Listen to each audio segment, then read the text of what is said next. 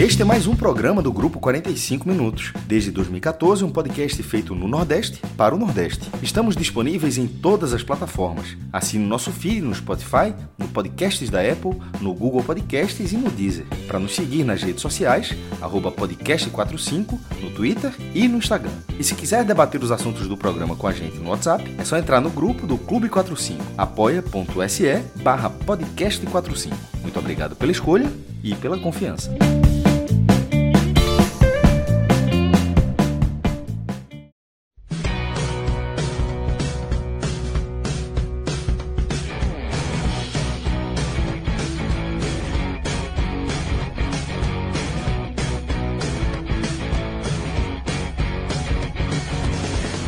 Olá, galera! Começando mais um Telecast. Eu sou Celso Shigami, estou aqui com Vitor Vilar, falando direto de Salvador, Cláudia Santana, falando do Recife. Estou também aqui com meu querido Rafael Estevam, que está na edição do programa. E a gente se reuniu aqui para analisar esse empate eletrizante da equipe do Vitória é, em confronto com a Ponte Preta, esse 3 a 3 válido pela terceira rodada da Série B do Campeonato Brasileiro. O resultado que garantiu ao Vitória é, a, a uma, um feito inédito, né? Arrancar aí é, numa Série B aí, nesse formato de pontos corridos, com três rodadas sem perder, tá? É, a gente vai analisar o que aconteceu dentro das quatro linhas, vamos analisar também os retrospectos, aliás, os reflexos diretos é, diretos desse resultado é, na caminhada do Vitória, tá bom? E vamos também analisar os destaques individuais aqui dessa partida, tá? Antes de a gente começar a falar é, desse eletrizante 3 a 3 a gente lembra que o ouvinte do 45 Minutos tem aquela condição exclusiva lá no site n10esportes.com.br, que é um site que tem o DNA nordestino, mas que tem uma ambição de se tornar é, um dos, uma das grandes referências do e-commerce nacional, principalmente aí se tratando é, do segmento de artigos esportivos, tá? Só que é, pelo DNA nordestino, né, é, o pessoal do N10 vai com bastante força no mercado justamente para garantir as melhores condições possíveis aí é, para os torcedores aqui da região. Tá? Então vocês vão encontrar uma série de coleções completas, com camisas em tamanhos que dificilmente você encontra, camisa aquele SG, camisa P, você vai encontrar uma série de, de, de, condições que você só vai, de fato, encontrar lá no n10esportes.com.br. E aquela boa notícia é que o ouvinte 45 minutos, de fato, tem uma condição exclusiva, utilizando o código podcast45, você recebe 10% de desconto na sua, na sua compra, tá? É, lembrando que o N10 ele trabalha naquela, naquele cenário de frete grátis para todo o Brasil para compras a partir de 100 reais. Então, é um, são condições bem favoráveis aí para você sair de, de camisa nova para é, jogar junto com seu time aí na temporada 2020, nessa caminhada do brasileiro que está começando agora. E aí eu já convido meu querido Vitor Vilar para fazer a primeira leitura dele desse 3 a 3 uma partida eletrizante, como o placar aponta, né? Como o placar costuma descrever, né? Um 3 a 3 dificilmente vai ser um jogo morgado, né, Vilar? Pois é, Celso, com certeza. É bom falar com você aqui, bom falar com o Cláudio, com o Rafael Relógio. Gente, essa, esse, essa estatística, né, esse dado que o Celso trouxe na abertura do programa, de que nunca o Vitória começou a Série B. Né, vale né, ressaltar aqui, vale ressaltar aqui que o dado é, foi, foi quem trouxe foi nosso querido Thiago Minhoca. Exatamente. Do, do, nosso grupo e que tem o, a planilha de Excel mais nervosa do Campeonato Brasileiro. E mais ágil, né? Que o jogo, a gente está gravando aqui. É um gigante, rapaz. A gente está gravando aqui minutos assim, pouco tempo depois do jogo começar, e ele já veio com esse dado maravilhoso que mostra o seguinte: que apesar esse é um recado para o torcedor do Vitória que acho que como todo torcedor, né, tem muitos torcedores, muitas torcidas na verdade que tem esse perfil de torcedor, é aquela pessoa que nunca está satisfeita, né, que, que acha sempre, que olha sempre os lados, os pontos ruins da equipe, que fica criticando mais do que reconhecendo a evolução. eu acho que o torcedor do Vitória, nesse momento, ele tem que ter, obviamente, que nada tá bom ainda, tem, tem muita coisa para melhorar, mas tem que ter pés no chão. O Vitória começou a Série B bem, isso é inegável.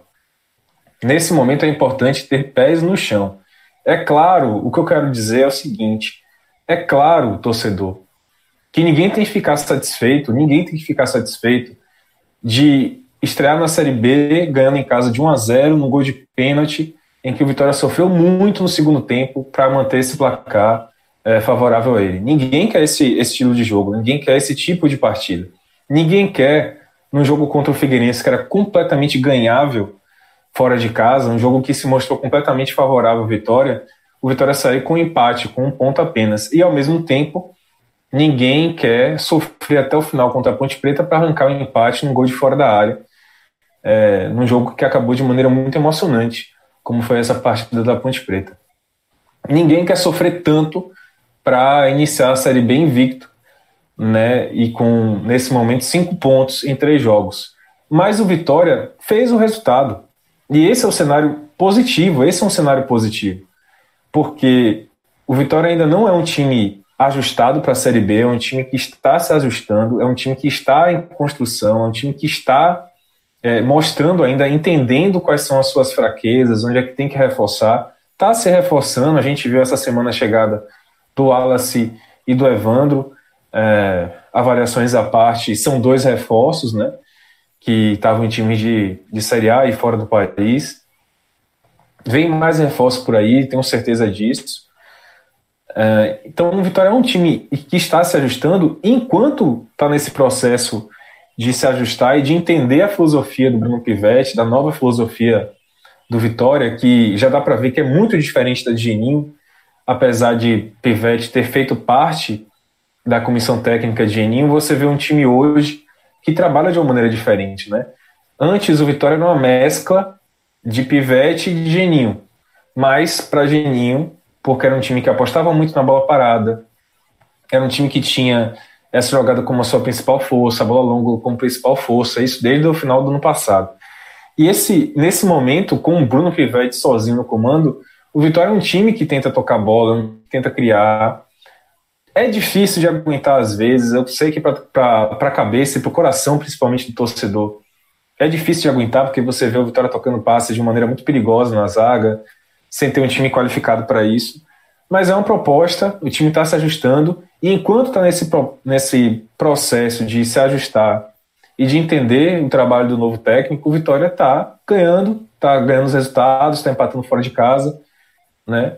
Em três jogos, um uma vitória dentro de casa e dois empates fora. Nesse caso, e aí eu começo a fazer a transição para falar do jogo contra a Ponte Preta, depois dessa abertura, é, trazendo a realidade para o torcedor do Vitória, que apesar das críticas que são, que vão acontecer inclusive aqui da minha parte no podcast, mas apesar das críticas, o resultado é bom, né? Trazendo para esse jogo da Ponte Preta, é importante dizer que o empate foi contra uma equipe que claramente vai brigar pelo acesso. A Ponte Preta é uma equipe que vai brigar pelo acesso. A gente colocou isso, inclusive, no áudio guia da Série B. É uma equipe que é qualificada, o elenco do, do, da Ponte Preta é uma equipe boa. Né? Você tem Camilo, que fez uma partidaça hoje, um jogador diferenciado para a Série B nesse momento. Você tem Zé Roberto, que é um bom atacante, já foi destaque da Série B no ano passado pelo São Bento. Então, tem bons jogadores a Ponte Preta. E o Vitória chegou lá e empatou no Moisés Lucarelli na, na casa da Ponte Preta, trouxe empate. Vindo para o jogo em si, é como você falou, Celso. O primeiro tempo ele foi muito, muito, muito empolgante. Foi um jogo que é, foi muito movimentado no primeiro tempo. O Vitória, mais uma vez, iniciou o jogo com 15 minutos assim. Eu considero esses 15 minutos do Vitória contra a Ponte Preta principalmente por conta do nível do adversário, né, bem diferente do Figueirense do Sampaio Corrêa, é, eu considero o, os, os, melhores 15 minutos iniciais, pelo menos dessa retomada. A Vitória foi muito bem no começo do jogo, muito bem. A Vitória marcava a saída de bola da Ponte Preta com muita competência. Mateuzinho fantástico nessa, nessa marcação. Dá para ver que o Léo Ceará dá uma outra dinâmica nessa saída de bola na marcação também na, na marcação adiantada do, do Vitória. É, Vitória combatendo, mar, marcando forte no meio campo, recuperando bolas importantes no campo de ataque. E o Vitória fez, nos primeiros 15 minutos, teve muita chance de abrir o placar e abriu numa jogada bonita, muito bonita. É, talvez a única jogada em que Eduardo, o garoto que, que jogou pela primeira vez como titular, atuando pela esquerda, primeira jogada construída que ele participou assim, é, ele puxou para o meio, Carleto subiu pelo lado esquerdo, e aí Carleto tem uma qualidade muito grande na, nesse cruzamento. É, colocou a bola onde estava o perigo, o Mateuzinho fez, teve duas tentativas para abrir o placar. E aí, mais uma vez, para variar, o Vitória caiu muito na sequência e despencou. Ao mesmo tempo que os primeiros 15 minutos foram os mais animadores da Série B, o, pelo menos dessa retomada, na verdade, não só da Série B, a sequência foi assustadora. O Vitória caiu muito de produção, muito rapidamente, e sofreu a virada. E sofreu a virada, eu não vou ficar descrevendo exatamente os gols da Ponte Preta, mas assim, sofreu a virada por três motivos. Um é que o Vitória, na verdade, esse até escapou, né? Não teve um resultado, mas assim, o Vitória começou a fazer falta muito besta na entrada da área. Impressionante como começou a fazer falta besta. Rodrigo Andrade, Guilherme Rende, todo mundo batendo muito ali na entrada da área. Mas essa escapou, se bem que Camilo até fez uma cobrança de falta muito perigosa. Esse foi um vacilo muito grande do Vitória. Teve outra jogada também que a Apodi disparou pela direita, na jogada conhecidíssima de Apodi, que todo mundo conhece. Apodi há mais de 10 anos aqui na Bahia. Todo mundo sabe que ele faz esse tipo de jogada para cavar uma falta na, no lado direito. E João Vitor foi lá, mordeu.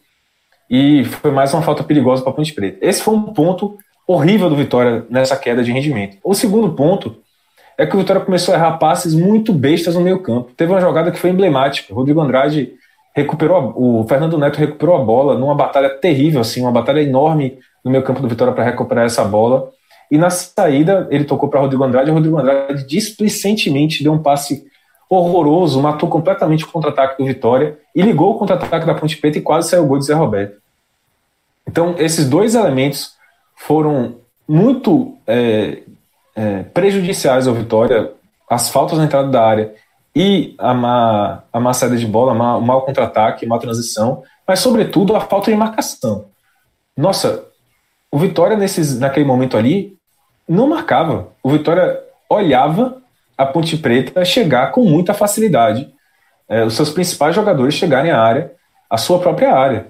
É, Camilo começou a jogar encostado no atacante Zé Roberto, encostado, dialogando com ele, fazendo tabelinha. Né? O João Paulo, o, o ponto esquerda, estava o tempo todo dentro da área. O Vitória assistia esses caras jogarem. E aí, assim, saiu a virada da Ponte Preta, né? Numa jogada, inclusive, que aí eu acho que eu vou comentar melhor na, nas, nos destaques individuais, mas uma falha absurda de Jonathan Bocão. Absurda, absurda, inaceitável. Inaceitável. Mas enfim, vai ficar para os destaques individuais. Só que o Vitória arrancou o empate ainda no primeiro tempo, numa jogada que estava funcionando desde o início do, do, do, jogo, que foi essa saída de bola, marcando adiantado, né? O Mateuzinho roubou e é, fez o empate. E aí, o empate estava muito, muito bom para o Vitória no intervalo, muito bom, muito bom mesmo. E no segundo tempo, o técnico da Ponte Preta ajudou o Vitória, porque desmontou completamente a Ponte Preta. O, o técnico da Ponte Preta botou Zé Roberto para atuar de, de ponta esquerda, tirou o Camilo do jogo, tirou os dois principais jogadores da Ponte Preta no primeiro tempo, que, que foi essa dupla aí, e acabou com o time da Ponte Preta. E o Vitória, é, apesar de não ter tido né, o mesmo volume que a Ponte Preta estava criando em seu campo de, de ataque, né, o Vitória, apesar dessa, dessa, de não sofrer esse volume da Ponte Preta, de tocar a bola na entrada da sua área, o Vitória, mesmo assim, sofreu muito. O Vitória pediu para tomar o terceiro gol durante todo o segundo tempo. Porque a falha de marcação no meio-campo, que eu citei no primeiro tempo, ela piorou no segundo tempo. Ela piorou e piorou muito. A bola passava da defesa da Ponte Preta para o ataque direto. Não tinha um pé de uma pessoa ali do Vitória, de, de rubro-negro, para poder desviar, para poder cortar. A bola passava diretamente da defesa da Ponte Preta, do início da jogada, para o atacante da Ponte Preta, para os atacantes da Ponte Preta, numa velocidade assim terrível, absurda. E o gol da Ponte Preta saiu numa questão que eu queria destacar aqui, que é inaceitável. Apesar de Rafael Carioca ter sido decisivo para a partida, mas assim, Pivete no, no, segundo tempo colocou Rafael Carioca para dobrar na esquerda com Thiago Carleto, justamente porque ele viu que o lado direito da Ponte Preta, né, o esquerdo do Vitória, estava sendo mais perigoso. E foi nesse lugar, nesse ponto do campo, né, no lado direito da Ponte Preta, que a Podi ficou livre para poder cruzar para o gol da Ponte Preta. Livre com dois laterais esquerdos em campo, gente. Rafael Carioca ficou observando a Podi de longe, a Podi fazer o cruzamento de muito, muito longe. Ele ficou olhando a Podi fazer o cruzamento. E aí veio também uma falha da zaga, é, que já tinha falhado no primeiro tempo, os primeiros gols da Ponte Preta, vou falar isso depois também. Mas. É, e aí o Vitória, que estava pedindo para tomar o gol, tomou e conseguiu arrancar é, o empate de maneira muito, não vou dizer merecida, por aquele momento. O Vitória, depois de tomar o terceiro gol, ele não criou o suficiente para poder buscar o empate. Porém, no contexto da partida, eu não vi o Vitória perdendo. Eu achava que seria extremamente injusto para o Vitória se voltasse lá de Campinas com uma derrota. E essa, esse empate merecido saiu um chutaço de Rafael Carioca, que é uma característica dele já demonstrada desde o início do ano. Aparentemente a Ponte Preta não, não sabia, porque deixou ele chutar com muita tranquilidade, com muita liberdade. Ele chutou e Ivan falhou. Então, para finalizar esse extenso comentário, mas muito sincero, o Vitória volta de Campinas, na verdade, volta dessa turnê que passou por Florianópolis e passou por Campinas com dois pontos merecidos, né? Aos trancos e barrancos contra o Figueirense, sendo que o Vitória podia ter ganhado aquela partida, e no sofrimento, na busca, na competição que aconteceu em Campinas. Né? Dois, dois times, né? um time em Figueirense, no, contra o Figueirense que foi muito apático, e um time contra a Ponte Preta que mostrou vontade. Isso mostra que o Vitória está em evolução, está se formando, mas está garantindo os resultados no momento importante da, da Série B. Bom, é, agora eu trago o Cláudio Santana, é, lembrando, Cláudio, que é, o Campeonato Brasileiro, né, um campeonato, uma liga né, de 38 rodadas, é um, um campeonato que realmente você não pode é, pensar ele isoladamente, né, pensar é, só pensar em cada jogo. Você sempre tem que é, entender que é importante você pontuar, que cada jogo oferece cenários diferentes e que, às vezes, de fato, um empate dentro de casa é um resultado a se segurar, é, que é, um empate fora de casa, depois de você estar à frente do placar, também é um resultado a se comemorar.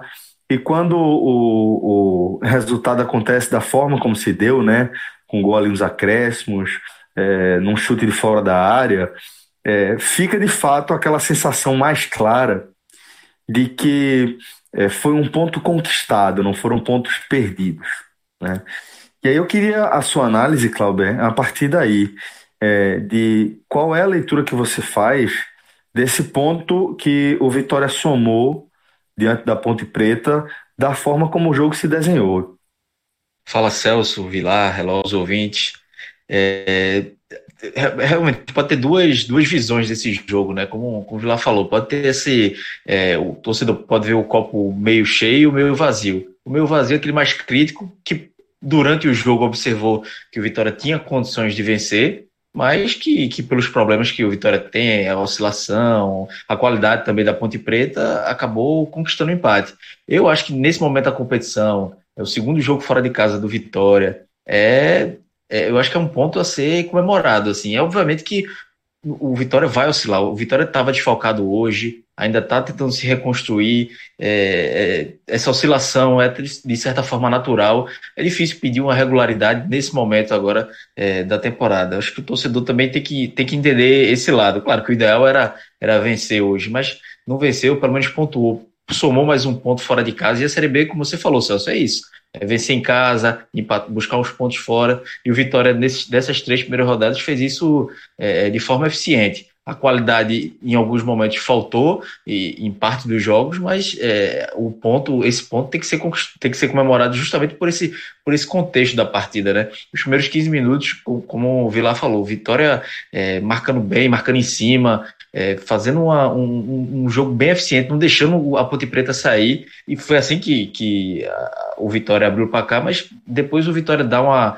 dá uma arrefecida, acalma muito o jogo, recua, e aí trouxe a Ponte Preta demais pro, pro jogo. Né? O Vitória parou de jogar e deixou é, o, a Ponte Preta chegar demais. E o Vitória é, era curioso porque você via o Vitória bem é, é, compactado ali nas linhas defensivas, duas linhas de quatro, só que era justamente entre essas duas linhas de quatro que tinha as falhas individuais que faziam com que Camilo aparecesse, com que o Zé Roberto é, recebesse, e aí foi quando o, e tinha, tinha, as faltas também próximas da área, é, que o Vilar também muito bem destacou, era justamente nesses momentos, ou seja, tem uma ideia de jogo ali do Vitória, é, não só na, nessa posse de bola, na saída de jogo, bola pé em pé, mas também na marcação, tinha as duas, as duas linhas de quatro bem compactadas, mas essa falha individual, esse, às vezes esse relaxamento, é, uns vacilos que eram dados, é, acabava a Ponte Preta chegando com mais perigo. E foi assim que saiu é, a virada da Ponte Preta no primeiro tempo.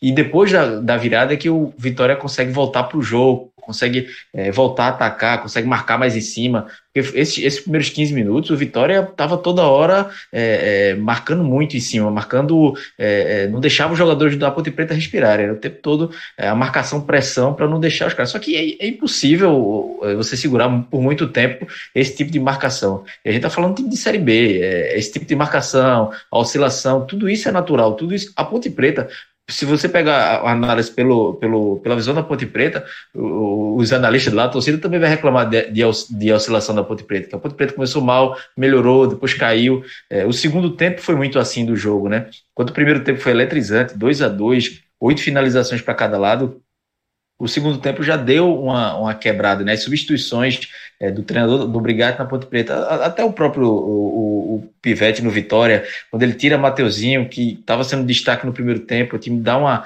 dá uma quebrada nesse ritmo, já não vinha tão bem. Então o jogo foi caindo de, de, de rendimento. E chegou um momento, depois do, dos 30 minutos, que eu achava que ia caminhar para o 2 a 2 e concordo também com o Vilar que seria justo. E aí tem o gol é, da, da, do, do Matheus Peixoto, né, numa, numa, falha ali da defesa, é, e, e, ficaria mesmo a sensação de justiça. Só que aí o Vitória conseguiu ainda buscar no, no final com o Rafael Carioca um, belo chute é, de fora da área o, Ivan aceitou, mas eu acho que colocou mais justiça no placar. E, e voltando a essa análise da, do contexto geral da, da, classificação da Série B, a Ponte Preta é um adversário que vai brigar pelo acesso. A gente viu a organização da Ponte Preta, é um time que fez um bom campeonato paulista. Então, é, apesar de alguns momentos esse resultado podia ter sido ainda melhor para o Vitória, mas a, a, Série B é isso mesmo, não dá para não dá para lamentar é, conquistar um ponto fora de casa contra a Ponte Preta não, pelo contrário. Eu acho que é, é mais um ponto de evolução, de amadurecimento para essa equipe, que mesmo desfalcada conseguiu é, é buscar um resultado que teve, saiu na frente, levou a virada, buscou empate, levou outra virada e, e, ainda conseguiu empate. Então, eu acho que todo esse contexto da partida, é, além do ponto conquistado, é muito valioso para o Vitória, porque é, o Vitória aprendeu mais um pouco nessa partida, evoluiu e amadureceu mais um pouco. Eu acho que, que esse início é bem animador para o torcedor do Vitória e, e, mais esse ponto conquistado mostra que o, o time tem um caminho, tem uma ideia de jogo e tende a evoluir ainda mais. Bom, concordo também com a análise dos meninos aí de que a Vitória somou um ponto importante aí, de que foram, foi uma jornada, uma dupla jornada fora de casa aí, que o Vitória volta com pontos na bagagem, isso é sempre é, fundamental aí numa competição com esse formato, né, de 38 rodadas. É, bom, Daqui a pouco a gente segue analisando aqui a partida, a partir agora dos destaques individuais, tá?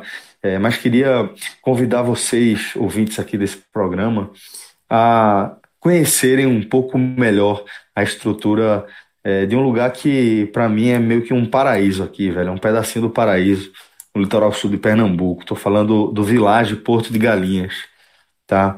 Que é um super parceiro aqui da turma, que é o nosso primeiro anunciante e que jamais nos abandonou, mesmo em tempos de pandemia. O Village esteve com a gente lado a lado, mesmo quando o Village fechou suas portas, seguiu aqui caminhando aqui com 45 minutos e agora a gente tem uma imensa satisfação em anunciar que o Village voltou a operar, tá? É, tá com a sua capacidade completamente, a sua estrutura, né, seus processos completamente adaptados a esse cenário é, do novo normal, onde a nossa sociedade está inserida, né? E eu falo para vocês sem nenhum medo de errar, velho. Se tem um lugar onde você pode se sentir seguro, onde você sabe, você pode ter a certeza de que toda a equipe vai, vai prezar aí de forma absolutamente rigorosa com os mais altos padrões aí de cuidados sanitários, é justamente lá no Vilagem Porto de Galinhas, porque é uma família, na verdade, composta por uma série de pessoas que se dedicam ali é, de, de, coração mesmo, sabe? a, a tocar ali aquele, aquele processo. É, inclusive, nosso querido Fred Figueroa né, tá aproveitando uns diazinhos de descanso lá no Village, está matando a turma de inveja, mandando foto no grupo, é, tá quase sendo banido, inclusive, do nosso grupo por conta disso, tá? É, e não é só Fred que vai aproveitar, que pode aproveitar essa estrutura nessa condição exclusiva aí dos ouvintes do 45 minutos, não, tá? Porque você, ouvinte 45 minutos, tem um desconto bem substancial, tá? É, quando você for fazer a sua reserva no próprio site do hotel, o vilageportigalinhas.com.br. Você coloca o nosso código podcast45, você vai tomar um susto do tamanho do desconto que você vai ter. E o nosso desconto é válido para qualquer dia do ano, para qualquer acomodação. Não tem essa coisa de, ah, é só para baixa estação, ah, é só para dia de semana. Tem isso não. Nosso código vale para qualquer dia do ano. Basta você se programar direitinho. Venha conhecer aí esse pedacinho do paraíso, que é o Vilagem Porto de Galinhas. Beleza? Bom, é, agora, Vila, a gente retoma a nossa conversa sobre esse 3 a 3 é, a partir dos destaques individuais. Eu queria saber quem é que você traz aqui para nossa análise. Celso, vamos começar pelos piores, que eu acho que é melhor, né? O pessoal está esperando. É... Vila, você fica, à vontade, você fica à vontade para escolher, mas como eu considero que foi um resultado positivo, eu sugeriria que você trouxesse justamente os destaques positivos primeiro. Vamos lá, vamos falar de quem jogou bem então. É, tenho que admitir aqui, é, acho que o torcedor do Vitória vai também admitir, que depois de algumas partidas ruins de Guilherme Rende, ele fez uma boa partida, ele rendeu, né, Celso? Né, falando lá do nosso um abraço aí para JP Pereira que criou esse. tu, trouxe, tu trouxe de volta, já tivesse a coragem de, de trazer o trocadilho de, de JP Pereira para cá, foi bem caro. Mas Inacreditável. Guilherme rendeu. Guilherme Rende foi bem, se recuperou muito bem hoje. nunca mais vai esquecer. Ah, Agora vai ser tudo programa assim, né? Quer dizer, no próximo não vai, porque o lado ruim de Rende é que ele é indisciplinado demais, né, velho? Hoje parecia que ele ia sair pela primeira vez sem tomar um cartãozinho amarelo, e já na reta final do jogo ele tomou o cartão dele. Terceiro cartão amarelo em três jogos na Série B, tá fora do próximo jogo. Então, assim, no próximo telecast não vai ter a piada do Rendeu, mas isso atrapalha, inclusive, Guilherme Rente, né? Porque ele fez uma partida ruim contra o Sampaio Corrêa, fez uma partida ruim contra o Figueirense. O pessoal já estava falando, poxa, é, talvez seja a hora de Jean ser pensado para aquela posição. E aí, quando ele faz uma boa partida contra agora contra a Ponte Preta e ele teria sequência para ganhar uma confiança, ele, ele toma um cartão amarelo desse besta, né? Esse é o lado ruim dele, né? Mas hoje ele foi bem na saída de bola, é uma coisa que a gente vinha pedindo, né? Porque na marcação ele é sempre muito determinado. Mas na saída de bola ele falha muito, nessa, nessa partida ele foi bem. Até tabaca ele deu, né? Que como a gente fala, passar a bola por baixo das pernas do adversário. Mas enfim. Outro ponto positivo aí, o destaque da partida. Mas assim, antes de falar do destaque da partida, eu queria trazer também outros, outros destaques, né? Que, que não foram o principal, mas atuaram bem também. Ronaldo, mais uma vez, teve uma boa partida. Eu achei até saindo do gol para poder fazer a cobertura da zaga ele fez. Então, Ronaldo, mais uma vez, muito seguro. É outro nível, realmente. Um goleiro que está numa fase impressionante. Como eu falo sempre, se Martim Rodrigues voltasse hoje, né, ele que está voltando de lesão, Ronaldo ainda seguiria titular, sem chance para o Uruguai, que está no último ano de contrato dele. Na verdade, está no penúltimo, né? É, então, é, Ronaldo destaque. Léo Ceará também, outra, outra qualidade, né? Rapaz, Léo Ceará eh, justificou hoje porque que a torcida estava pedindo a volta dele tanto, né? Mesmo no, no período em que ele estava afastado do elenco, por que, que a torcida pediu tanto a volta dele? Porque mostrou a diferença dele em relação a Caicedo da última partida. É um cara que dá muito mais combate. É, eu, eu, se eu fosse Caicedo, inclusive, se eu fosse Pivete, na verdade, eu botava é, Caicedo para dar uma olhada nesse jogo aí, para ver se ele aprende o que é dar combate na frente, o que é brigar, o que é disputar pela bola na saída de, de campo, na saída de bola do adversário, né, na saída da, defesa do adversário. Léo Ceará briga muito, tem muita mobilidade, fez um gol importante. Então, assim, confiança para ele também é importante, né? Ter, ter primeira partida dele como titular já ter feito gol. Fora outras jogadas também que ele construiu, bateu de fora da área, então é o Ceará. Mas o destaque foi o Mateuzinho, sem dúvida. Nossa, baita partida do moleque que estava precisando dessa, dessa, dessa atuação. Já tinha tido é, algumas oportunidades, não como titular, mas entrando em partidas né, ao longo da, da, das partidas. Não teve tão atuações assim tão memoráveis, tão destacáveis, mas hoje não. Hoje ele foi o principal jogador, jogador do Vitória em campo porque nesse lado bom do Vitória, que foi essa marcação adiantada, ele foi o cara nisso aí, foi o cara que mais é, deu esse combate na frente. É, o primeiro gol foi dele, importante destacar, mas para mim a grande participação dele foi no segundo, né, em que ele fechou a linha de passe ali do zagueiro Ryan, roubou e deu um passe bem bem na medida para o Ceará, que estava impedido, né, o árbitro deixou passar, o bandeirinha deixou passar, mas o passe de Mateuzinho foi elogiável e fez uma boa partida, só saiu substituído porque cansou realmente. Então são para mim esses destaques aqui, Celso. Então, Clauber, vamos agora com os seus destaques positivos desse 3 a 3 Eu fico com essa, com essa lista de, de Vilar, é, Mateuzinho, Guilherme Rende. Eu vi o último telecast, vi a, a, a piada, a, o trocadilho né, de, você de, riu? De JP. Só quero saber se você não. riu, não é se você concordou, não, não se você riu. não, não, não. Ali foi, foi forçado demais, mas tudo bem. Hoje, hoje, hoje ele foi bem realmente. Mas como o Vila falou, ele deu a. Já, já dá aquela chegada ali já no final, na, na metade pro final do jogo para tomar um amarelinho de, de lei dele. Mas ele estava bem na partida. É, e mais, o, o destaque principal foi o Mateuzinho, participou de dois gols. E quando ele, é, é, quando o time todo cai no segundo tempo e ele também, principalmente depois da mudança, né, que ele vai para o outro lado do, do campo, cai para o lado esquerdo, aí é que o time para de, de ter aquela força. E antes mesmo do gol, do, do gol e da, do, da assistência dele, ele já estava bem participativo, é, fazendo, dando drible, botando para cima da defesa da Ponte Preta, estava bem, é, como a gente diz aqui, bem afoito no jogo, né? E teve lá o Ceará também, que é, deu outra dinâmica para o ataque do Vitória é, se movimentando bem, tentando concluir as jogadas, enfim, é, é, funcionou melhor hoje o ataque do Vitória, mesmo desfocado, mas o destaque principal foi o Mateuzinho. Então vamos para os negativos agora, Vila. Quem você destaca negativamente aí nesse jogo? Vamos lá para a lista, que a lista é grande, porque aqui, Celso, não é má vontade com o jogador nem nada, não.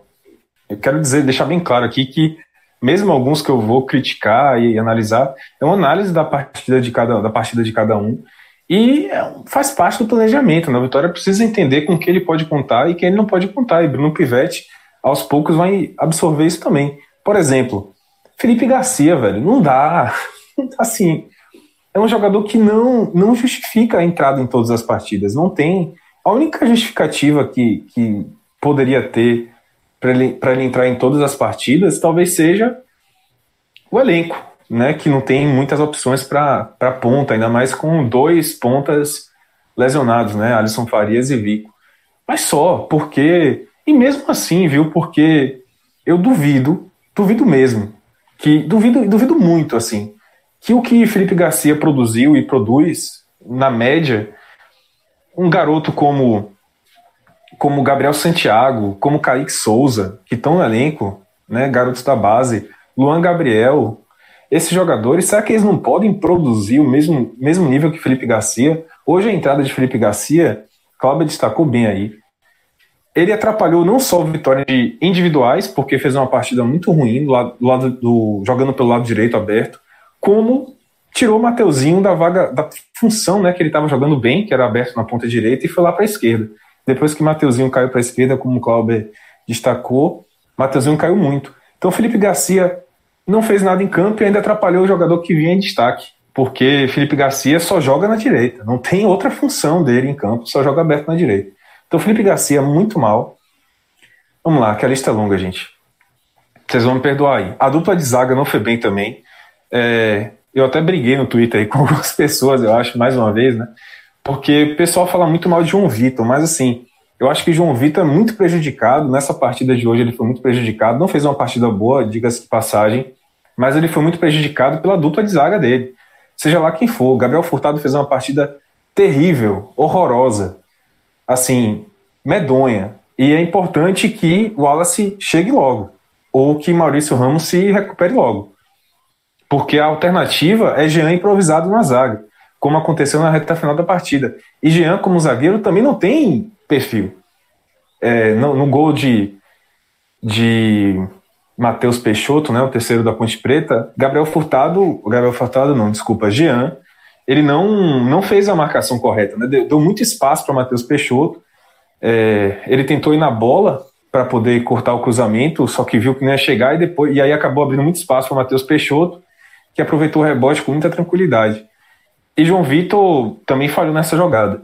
E no primeiro tempo, os gols da Ponte Preta, o segundo gol da Ponte Preta saiu também numa cobertura muito mal feita de Gabriel Furtado.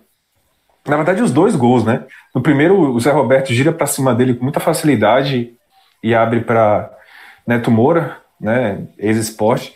E é, no segundo, o Gabriel Furtado dá um bote esquisito, cai no chão e, enfim, o, o jogador da Ponte Preta, João Paulo, entra tranquilo na área. Então, a dupla de zaga foi muito mal, mas o destaque negativo absoluto, antes de falar dele, também tem que falar de Eduardo, que aí é menos, menos culpa dele, tá? Porque atuou numa posição em que ele não, não tem muito perfil, atuou como. Ele é meio centralizado, atuou lá pela esquerda aberto, não foi bem. É, mas o pior em campo foi Jonathan Bocão. Assim, é inaceitável, cara. É, na, mais uma vez, assim, foi para ele que eu, que eu disse isso no início da, do comentário. Nada contra o homem, a pessoa de Jonathan Bocão. Ele é um cara esforçado, dá para ver que ele é um cara que se esforça, que, que, que enfim, que, que tenta, né, que busca fazer a jogada. Mas, não sei, assim, não, não tem nível. O melhor nível de, de Jonathan Bocão que a gente viu no Vitória, o melhor Jonathan Bocão, ele não tem nível para atuar no Vitória. Nem o Vitória que queira fazer uma tabela, um meio de tabela na Série B. Imagine um time que quer subir. Não tem como. É um cara que, poxa, na marcação do, do segundo gol da Ponte Preta, ele foi, ele foi ridículo, velho.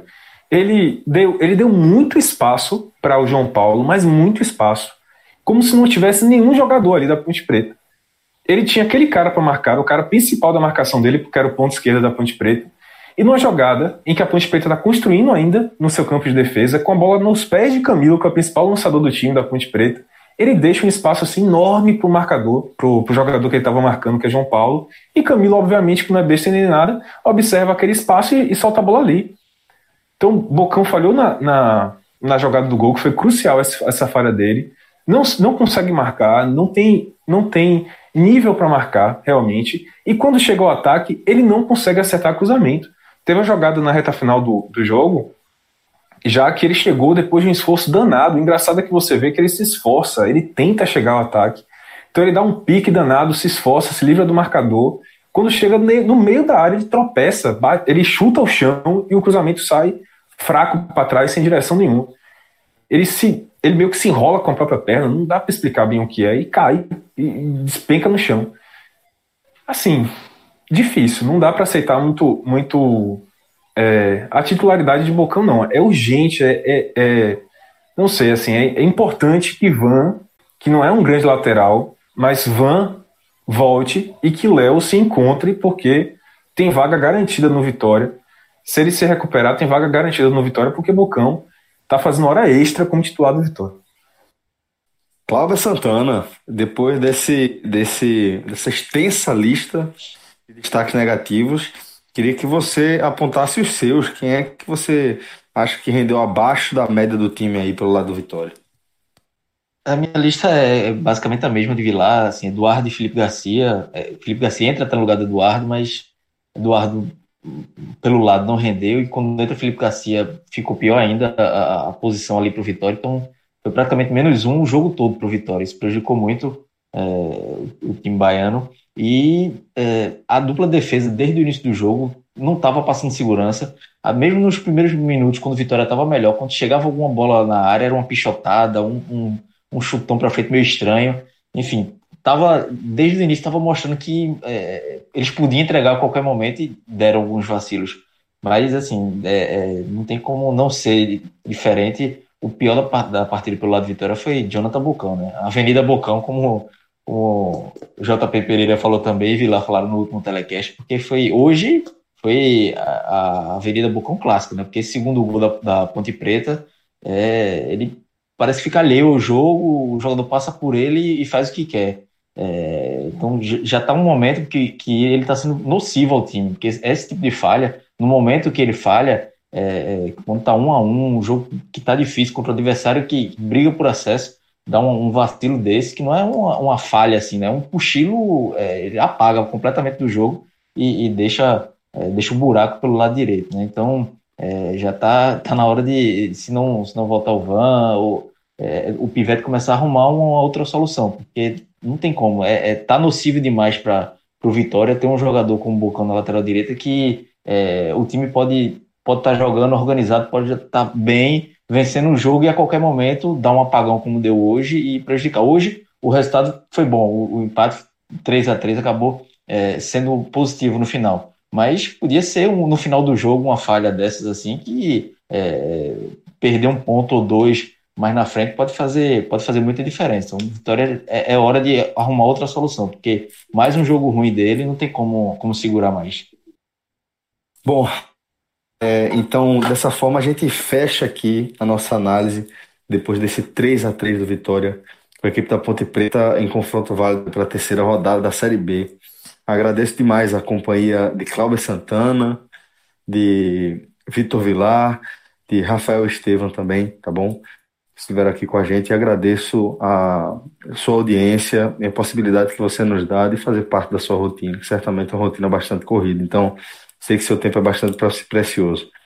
Um forte abraço a todos e até a próxima, galera. Valeu. Tchau, tchau.